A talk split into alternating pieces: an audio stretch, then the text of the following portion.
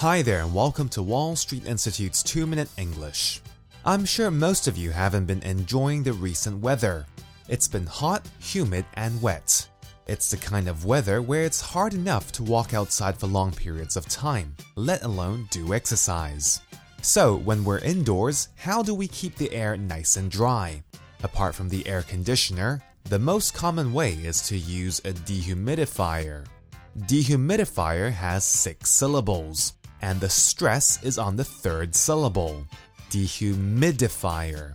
Dehumidifier. I know it takes some practice, but it's a good word to have in your vocabulary. Speaking of vocabulary, let's focus a bit on things you can find inside the workplace which many of us use every day.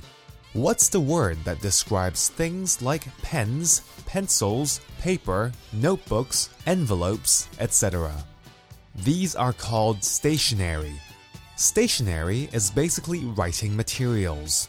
However, do not confuse the spelling of the noun stationery with the adjective stationary. The adjective stationary means something that is not moving.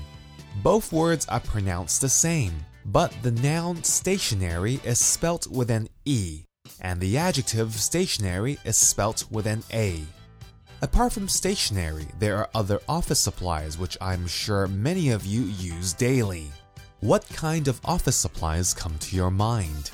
I see scissors, folders, clipboards, hole punchers, sellotape or scotch tape, rulers, Blu-Tack, erasers, etc.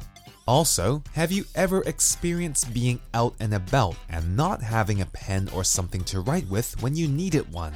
I have now gotten into the habit of bringing a pen with me whenever I go out. And although it's hot and wet outside, the other thing I've gotten into a habit of doing is bringing a light jacket with me so that whenever I enter somewhere that's freezing, I would have something to keep me warm.